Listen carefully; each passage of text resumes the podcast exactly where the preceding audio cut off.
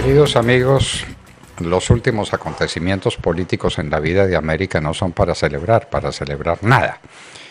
Ni el triunfo de nadie, ni la instauración de un sistema que pueda ser estable y duradero y que le pueda traer la felicidad a los pueblos de la que hablaba el Libertador en su carta al Congreso de, en su discurso al Congreso de Angostura, la felicidad de los pueblos. Pues bien, ayer en desarrollo de una potestad parlamentaria que a uno lo sorprende, un derecho de censura que el Congreso tiene sobre el presidente de la República en cualquier momento, sacan a las patadas de la presidencia Martín Vizcarra, no por hechos recientes, no por actos de corrupción que le sean imputables en su gobierno, sino por viejos actos de corrupción que desentierran uno sabe de dónde. Pueden tener razón, pero pueden no tenerla. Lo cierto es que en este momento el Perú está en una situación de interinidad y que va a ser gobernado de aquí a mediados del año entrante por una persona que era presidente del Congreso y probablemente buen congresista,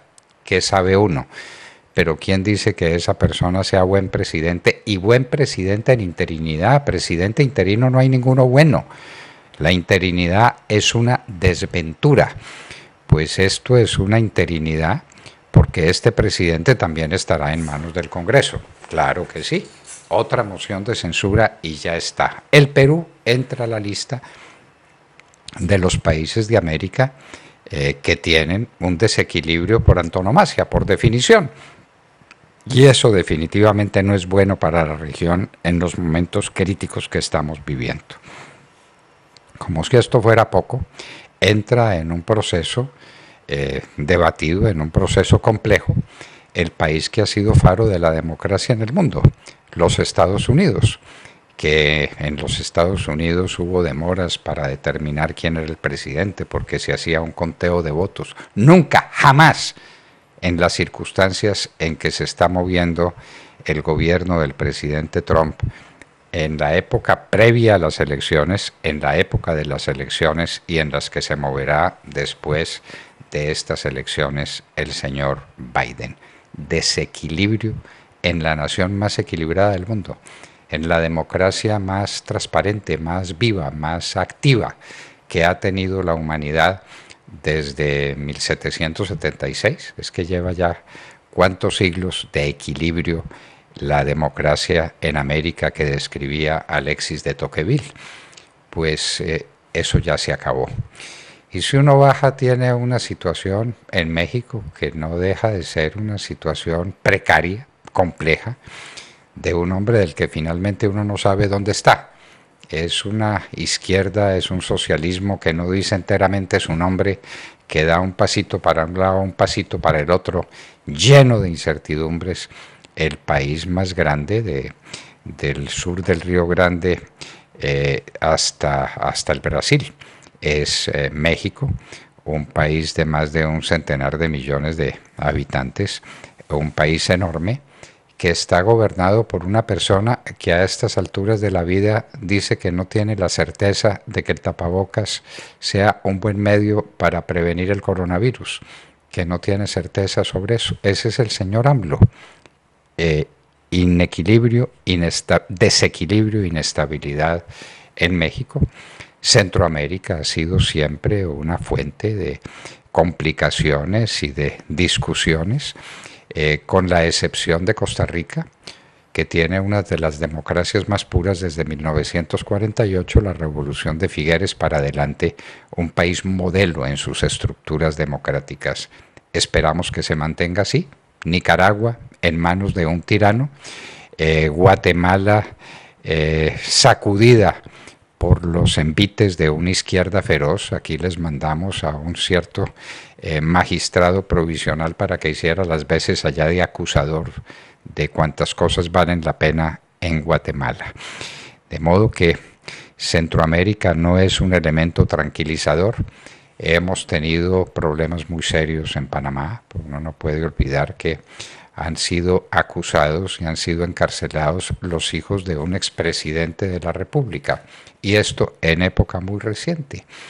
Y uno entra a Sudamérica y entra por la puerta, por Venezuela, que es una tragedia, una tragedia andante, una tragedia que el señor Trump no supo enfrentar convenientemente, tal vez porque no le dio la importancia que tenía.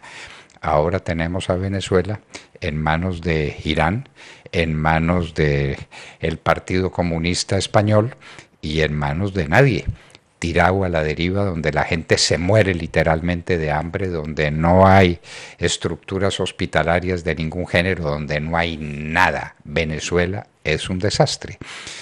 Teníamos al Perú más o menos equilibrado en el último tiempo y desde ayer lo tenemos con un gobierno interino y con Martín Vizcarra en el exilio o en ninguna parte, en todo caso, fuera del Palacio Presidencial. Ecuador sigue eh, sufriendo los embates desde fuera del señor Rafael Correa, que es una amenaza. Y ahora una amenaza más seria cuando Evo Morales ha regresado a Bolivia lo que se fue a festejar no sabe uno con cuáles razones y por cuáles motivos el presidente Duque. Ese es un acto que no puede pasar desapercibido. Ese es un hecho simbólico, pero un hecho simbólico de la mayor importancia. ¿Qué celebró el presidente Duque en Bolivia? Ah, no, la democracia, la democracia. Un giro hacia Evo Morales, que es la antidemocracia, que es la corrupción por antonomasia. Eso es lo que tenemos que celebrar con la presencia de nuestro presidente. La situación de Chile es una situación enormemente comprometida. Chile que tuvo con el presidente Allende su hora más oscura, su hora más dura. Los eh, amigos de Allende, que era Fidel Castro, con Fidel Castro a la cabeza, destruyeron a Chile y lo condenaron al hambre. De allá lo rescató el señor Pinochet, gústele o no le guste a nadie, pero esa es la verdad. No vamos a darle una absolución a Pinochet por los crímenes que se cometieron en su mandato, ni más faltaba. Pero lo cierto es que gracias a su equipo de trabajo, a los Chicago Boys, Chile dejó de ser una nación mendicante para convertirla en la democracia más alta y más pujante y más rica de América. Y ahora está otra vez en la encrucijada, otra vez en la inestabilidad total.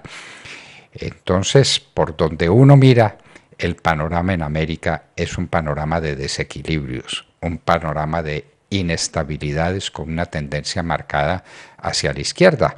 Ahora la izquierda está lamentando en el Uruguay el, retiro del Congreso de Mujica, un secuestrador, un secuestrador. Los tupamaros fueron los que inventaron las cárceles del pueblo, sitios donde tiraban a la gente a que se muriera de necesidades, a que se muriera físicamente, y ese es el señor Mujica cuyo retiro ahora estamos lamentando. Entonces uno se pregunta, eh, ¿con qué contamos? La Argentina, un país donde el desequilibrio ha sido la constante, un país que lo tiene todo, todo, empezando por una gente maravillosa, capaz, ilustrada, de primer nivel, pero con un antitalento político eh, sencillamente monstruoso, en manos de la izquierda, viene de Cristina Fernández de Kirchner, una ladrona de siete suelas, como ha quedado demostrado, y del señor Néstor Kirchner. Entonces de allá viene Argentina en las manos de Alberto Fernández. Panorama de América, panorama de desequilibrio de inestabilidad, de falta de estructuras sólidas. Por eso comprende uno cómo la izquierda del mundo quiere tener presidente de izquierda. Y le estamos abriendo el camino, le estamos abriendo las puertas. El sistema está persiguiendo al presidente Uribe, que sería la gran barrera, el gran muro de contención de todo esto que está pasando en Colombia y que puede desembocar en el triunfo de la izquierda para que termine de completarse el panorama, el panorama de desolación, de muerte, de angustia, de miseria, porque el socialismo es eso. Ya se ha dicho tantas veces, eh, de con los hechos fehacientes de la historia, el socialismo es un fabricante de miseria, no es otra cosa. Y el que diga lo contrario, que muestre cuáles son los regímenes socialistas exitosos en la historia de la humanidad.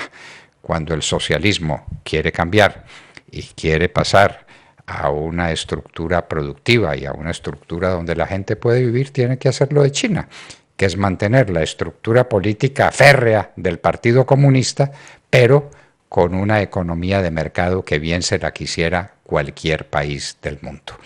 Señores, la inestabilidad y el desequilibrio en América es patente.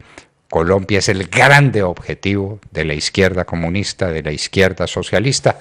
Tengámoslo presente, porque todavía es tiempo para la reacción, para el análisis, para la defensa de una sociedad que sea mucho mejor de la sociedad que tenemos, no con un sistema socialista que nos garantiza una sociedad mucho peor de la que estamos viviendo.